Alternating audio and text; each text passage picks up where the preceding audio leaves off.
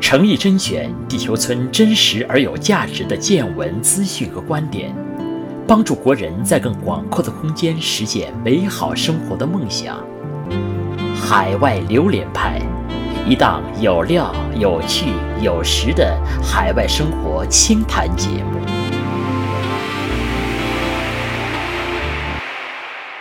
听众朋友们，大家好，这里是海外榴莲派，我是 Vivian。呃，我是蒋先生。蒋先生，听说您前段时间去了西班牙，能跟我们谈谈这次去的行程吗？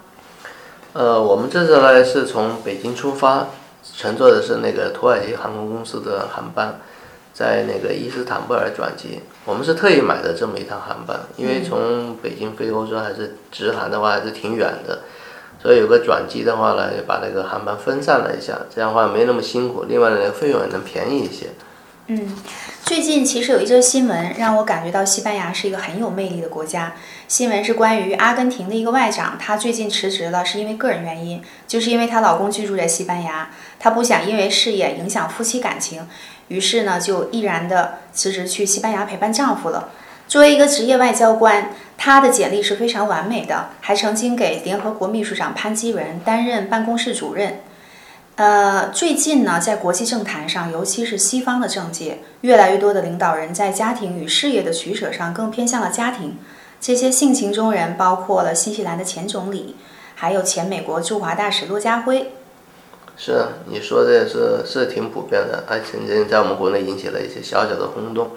实际曾经我们中国人也是很注重家庭的。嗯，对。呃，只不过最近这几十年来，随着大家关注点的转移。呃，更多人面临着生活的压力，还有社会的竞争，所以现在呢，可能会把家庭的一个团聚，可能原来是放在首位，现在反而变成了排在后面了。呃，所以说呢，你刚刚说的这些西方这些现象呢，引起咱们国人注意也不奇怪。是的，我前不久看过一期 TED，那他讲的是社会科学家做的一个有关全球性的幸福指数的调查。那这也是一个在全球范围内展开的调查，它的主要问题是问人们究竟你们想要的是什么。然后呢，全世界各地的人其实回答的答案都是一样的，他们想要的是幸福和快乐，他们的家庭、孩子以及他们社区的幸福和快乐。呃，在他们眼里呢，钱其实跟幸福指数比是相相比是微不足道的，那跟爱相比也是微不足道的。其实我们在人生中都很需要爱与被爱。那讲到这儿呢，我想给您讲一个我身边发生的故事。那就看来就是跟这个家庭有关系的。呃，是，您听我讲。我在新西兰留学的时候啊，有一个关系比较好的同学，他是一个中国的男孩，叫 Tony。当时我们是一个三个月的语言班，那同学就来自于世界各地，在这边学英文。三个月其实很短，结束后有很多同学都回到自己的国家了。后来的联系也不多，大概有半年以后呢，突然有一天啊，Tony 和我说，他说他要去西班牙，我还以为他是去旅游，他就问我，他说当时在语言班上有个西班牙的同学，你还记得吗？我也记不起来，他就提醒我说，那个女孩叫安娜，总是坐在第一排的。接着他就和我说，我为什么要去西班牙？因为安娜要订婚了，他觉得他必须要过去，因为他还没有表白。但是他要试一下，我当时真的整个人都惊讶了。然后我就问他：“那安娜有没有表示过对你的好感呢？或者曾经暗示过你呢？”他说也没有。我就觉得他真的是很有这种为爱的一种勇气。当然后来很多朋友都劝过他，但是他都没有听，他就自己去了西班牙。这个故事的结局是怎么样呢？是一个很美好的结局。呃，因为后来他飞给我发给我一张照片。照片中是他们婚礼的照片，是在巴塞罗那圣家大教堂门前。那女主角就是安娜，然后那个新娘当时是啊，一头中发齐腰，转着身对着 Tony 微笑，实在是特别的美。其实发生在 Tony 身上的这个故事，使西班牙这个国家在我心里留下了很深刻的印象，是与幸福和爱情相关的印象。哦那我还是恭喜你这个同学，这么勇敢的中国男子汉，好像在我们的印象中是不多见的。不，你刚才提到这个，他们拍那个婚纱摄影在那个巴塞罗那那个圣家大教堂是吧？对。呃，由这个呢，我又想起了，就刚刚就是上个月就五月份，就是我很喜欢的一个台湾歌手张信哲，他发布了一个最新的一个 MV，叫做《千禧》。在这个 MV 开头里面，就是这个你刚刚提到这个圣家堂，呃，这个 MV 里面拍的呃非常漂亮，那个教堂的钟声啊，随着张信哲那个镜头渐渐的清晰，然后要逐渐的远去。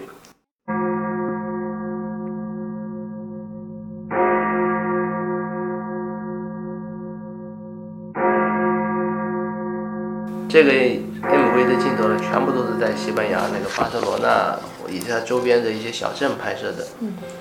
那个张信哲在拍完以后，但是对西班牙的评价，他是这么说的：“他是叫柳暗花明又一村，每个转角都有惊喜。”嗯，太巧了，这个 MV 我也有看。其实它描述的是一个时空重叠的爱情故事。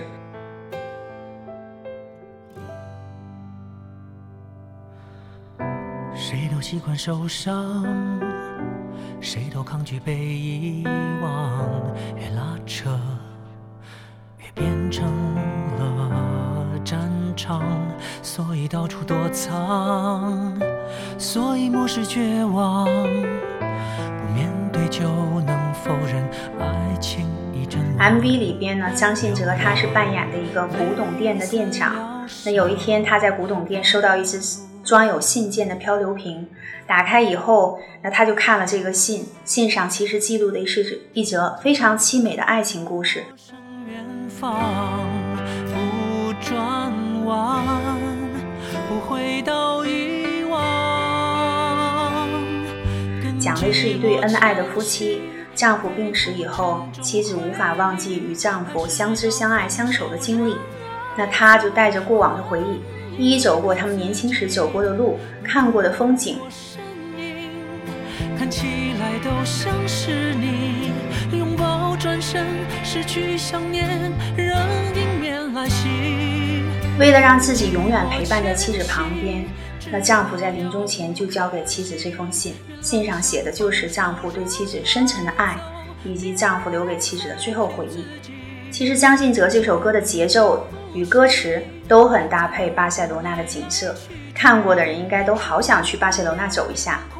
确实是这个门拍的非常精彩，呃，里面歌也很好听，呃，看完以后突然感觉，哎呀，张信哲真的是不老男神。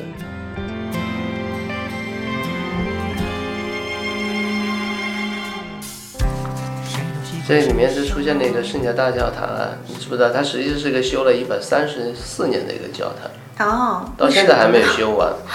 嗯，它是被教呃联合国教科文组织选为了那个世界文化遗产，在全球都很有名。我们这次去巴塞罗那，我们首先就去了这个圣家大教堂，它是那个西班牙最著名的一个建筑师叫高迪的一个作品。这高迪曾经说过一句话，叫“直线属于人类，曲线属于上帝”。所以也有人评论说，这个圣家堂是世界上最狰狞的一个建筑。但实际上呢，这个教堂非常独特，只要你到现场一看，你就会非常清楚，它会让你产生一种敬畏的一种感觉。嗯，那这个教堂修了一百三十四年，有什么特别的原因吗？是啊，我们也觉得很奇怪啊，我们还就问了当地的一些西班牙朋友，他们说呢，这个修这个圣家堂也没什么政府的拨款，主要它是靠民间的捐款以及一些门票的收入。所以呢，一百多年就这么一直修修停停，再加上中间还经历过西班牙内战，遭到了很大那个破坏。啊，不过呢，巴塞罗那人他们好像一点不着急，而且他们还挺乐观的，估计说在二零二六年，也就是那个设计师高迪逝世一百周年的时候可以完工。嗯，蒋先生，我之前去西班牙玩的时候啊，因为我之前前几年的时候也去过一次，我注意到西班牙很多的路都没有铺沥青，还是保留着那种古老的石板的路，这又是为什么呢？嗯，是没错，这也是一个很奇怪、一个很比较独特一个现象吧。在欧洲很多一些比较古老的国家，像法国啊，呃，他们这个路还是保留着可能一两百年前那种石板路、石子路，它不铺地筋，我们估计应该是为了保留他们那种最自然的一种那个风貌吧。嗯，那您讲的这个原因啊，让我更感觉到西班牙是一个崇尚和追求平静的国家，也是一个适宜居住的国家。最近，西班牙的主流媒体《国家报》上有一则报道，目前全欧洲最长寿的老人就在西班牙，他叫安娜，一百一十五岁了。接受采访的时候，安娜的女儿表示，她其实吃的很普通，就是家常菜，也没有什么长寿的食谱。她说，她妈妈喜欢吃饭的时候喝一杯半甜的葡萄酒，但是也不会多喝。她也说，她妈妈什么都吃，那，尤其比较喜欢吃肉啊、鱼啊和各种蔬菜。我觉得啊，这一百一十五岁对于我们普通人来讲，简直就是奇迹呀！嗯，一百一十五岁那当然是个奇迹了。嗯，但是不你要对西班牙有一些了解的话，可能你也不会觉得那么太惊讶了。因为根据西班牙国家统计局的那个数据啊，目前西班牙超过一百岁的老人有一万五千人，这是一个很高的一个数据。因为整个西班牙才五千万人口，而这个数据跟十五年前比又翻了一番。呃，目前西班牙那个人均寿命在世界上排在第二，仅次于日本。而我们中国人的人均寿命，按照世界卫生组织去年的报告才七十六岁，比西班牙少了七年多，这个差距还是非常大的。那差距确实很大。那我不知道您在考察西班牙之后，对于西班牙的生活有什么一个整体的感受呢？在西班牙考的这些天呢，实际上我们感受最深的就两点，一个就是它生活节奏非常舒缓，压力比较小。呃，第二就是他们那种比较健康的那种俗称的叫地中海饮食吧。哦，蒋先生，其实您在国内也算是一个成功人士，也生活在我们这个国内的一线城市广州。我不知道您习惯了国内这样节奏比较快的生活，有没有到那边感觉不太适应？呃，刚去它确实是有点不适应。我可以给你举个例子啊。有一天呢，我们是办事办的时间比较长，等我们从那个酒店出来的时候，已经到下午三点了。然后我们说赶快在附近找个快餐店吧，找个麦当劳吃点快餐。结果我们到那个麦当劳店一看，把我们吓一跳，哇！只见前面排着很长的队，然后店里面坐满了人。当时大家还挺奇怪，为什么西班牙怎么会喜欢吃麦当劳嘛？一般他们欧洲人不太愿意吃这些东西啊。然后我们就到旁边的一些餐馆去走去看一看，结果连续走了几家，发现家家都是爆满，啊，这时一下我们才醒悟过来，哎，到西班牙吃午饭的时候了。嗯，午饭时间好晚呢。是啊，我们也觉得好像下午三点钟吃午饭，呃，所以在西班牙你待久了就知道，西班牙他们早上八八点半九点上班，然后到上午十点半还要去喝个咖啡，呃，然后到了中午一点钟还回家吃饭，啊，或者然后就午休。呃，然后到了下午五点钟又开始上班，啊，八点钟下班，然后到九点钟他们他们才吃他们所谓的正餐，吃晚餐，然后晚餐后了，然后又很丰富的夜生活，酒吧啊，夜店啊，呃，就是跟呃南方那个广东的夜生活比较接近。嗯，对我去的时候也有这个感觉，但是我也一直在想，为什么西班牙的作息时间会这么特别呢？是，我们也觉得是比较奇怪啊，然后我们也去了解了一下，这西班牙这个生活节奏慢，实际他工作时间和吃饭时间都比较晚，是因为他们活在一个错误的时区，七十七年。嗯，怎么叫错误呢？呃，就正常的讲呢，这我们讲那个西班牙那个时区，呃，是跟现在的。真实的时区跟现在时区实际是要往后要晚一个小时的，但是在我们这个是要回到很多年以前，在一九四零年，那时候西班牙的那个国家元首叫弗兰西斯科·弗兰克将军，他那时候为了表示跟那个纳粹德国表示友好，他把他们西班牙的那个时间时区往前调了一个小时，好让那个西班牙和那个德国那个时区保持一致，然后这一条好了。到现在七十七年没动过，就这么沿用至今。嗯。呃，在但是西班牙人因为以前经经常经历了很多内战，呃，然后大家也没心思去抱怨这些。嗯。所以他们生活作息呢，就跟着这个国家规定的时间走，还在相同的时间用餐。但因为因为给他提前了一个小时嘛，所以他们吃饭啊，由下午一点就变成下午两点。嗯。晚饭也有晚八点就变成九点了。听您这么讲，我觉得西班牙人也是一个很随和的民族。那他们的生活节奏缓慢，让我也非常羡慕啊。您刚才也提到一点，您对西班牙考察的这个印象中讲到了他们健康的地中海饮食。那地中海饮食又究竟包括哪些美食呢？对，这个地中海饮食是这个很笼统的称呼啊，因为我们中间还在呃葡萄牙、希腊、塞浦路斯几个国家考察，呃，然后这些天下来了，我们也大概我们自己整理了一下，这个地中海饮食实际就是指包括那个水果啊、蔬菜呀、干果啊，还有一些没有精加工的一些谷类或豆类。而且他们吃的油基本上，他们地中海那个特有的那种橄榄油，这种油的非常对人健康非常有好处。而且他们吃的那个海海产品鱼类比较多，另外吃的那个肉禽也比较多，嗯，然后再加上他们还适量的喝一些那个果酒，所以那个联合国教科文组织在一零年将地中海饮食啊特意列入了一个非物质文化遗产。而且有很多医学专家他们也认为，这个地中海饮食可以。呃，减少心血管疾病啊、糖尿病这些，就是我们中国所说这种富贵病发病的几率，而且降低中风和记忆力衰退的风险。所以说，地中海饮食实际就是指这种，呃，比较清淡的，还有富含有营养的、比较简单、有益于健康的这样一种饮食。呃，我我们这次去西班牙考察，呃，大家没有吃过一次中餐。哦。嗯，因为以前可能你也经常在国外跑，呃，一般在外面待久了，待了几天就想吃点中餐。我们还有人还带了方便面，结果大家方便面都没有动，这说明西班牙这种地中海饮食和我们中国人饮食还是有些接近的。您刚才提到地中海饮食中的红酒这一部分，我也有体很多的体会。呃，当我去西班牙的时候啊，我发现西班牙的酒的价格要比我们国内卖的便宜。很多超市里都挂有这个品酒牌，按产地和年份为红酒评分，这样即便是呃即便是不懂酒的人，他也能买到称心的红酒。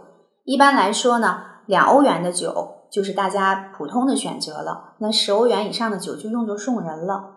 其实说到这里的话，可能很多人会觉得啊，西班牙的酒很便宜，可能质量就不是说那么好。其实这也是一个误区，因为西班牙它本来就是世界上的第三大。这个葡萄酒产地，你刚刚说这个是挺有道理的。呃，我们很多国人老是觉得呀，便宜没好货，实际不是那么回事。像你刚刚说的，西班牙的红酒实际质量是非常好的。嗯。呃，只是可能在我们国人心目中，可能没有法国红酒那个知名度那么高而已。但是从质量实际上没什么太大的区别。呃，因为我们很多人老觉得，哎呀，这个东西，这个国家东西便宜，是不是国家也就不富裕啊？会比较穷？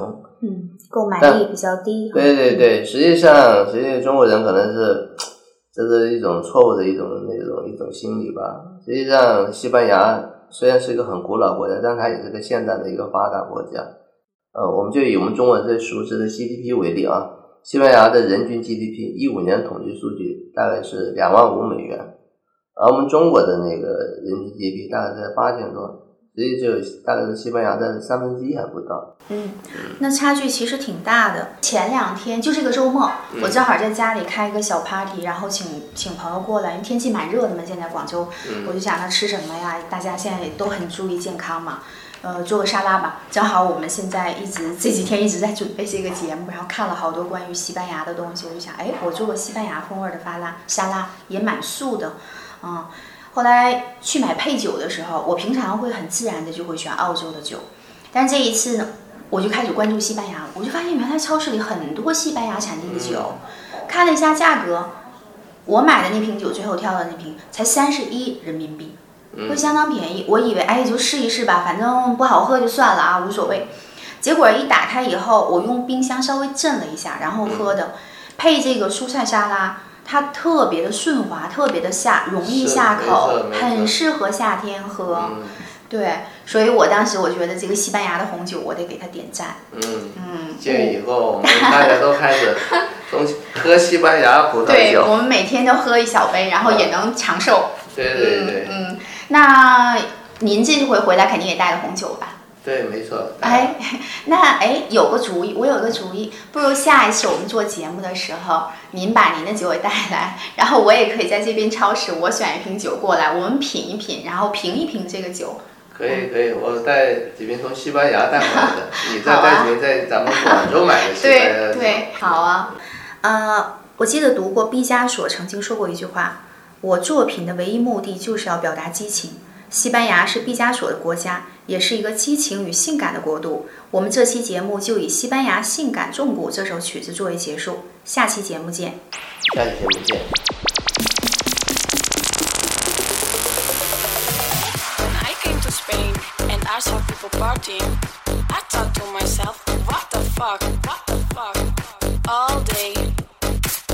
When I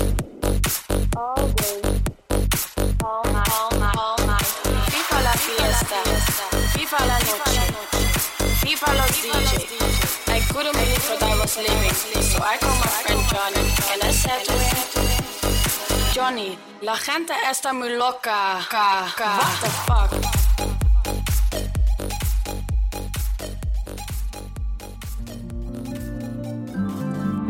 诚意甄选地球村真实而有价值的见闻资讯和观点，帮助国人在更广阔的空间实现美好生活的梦想。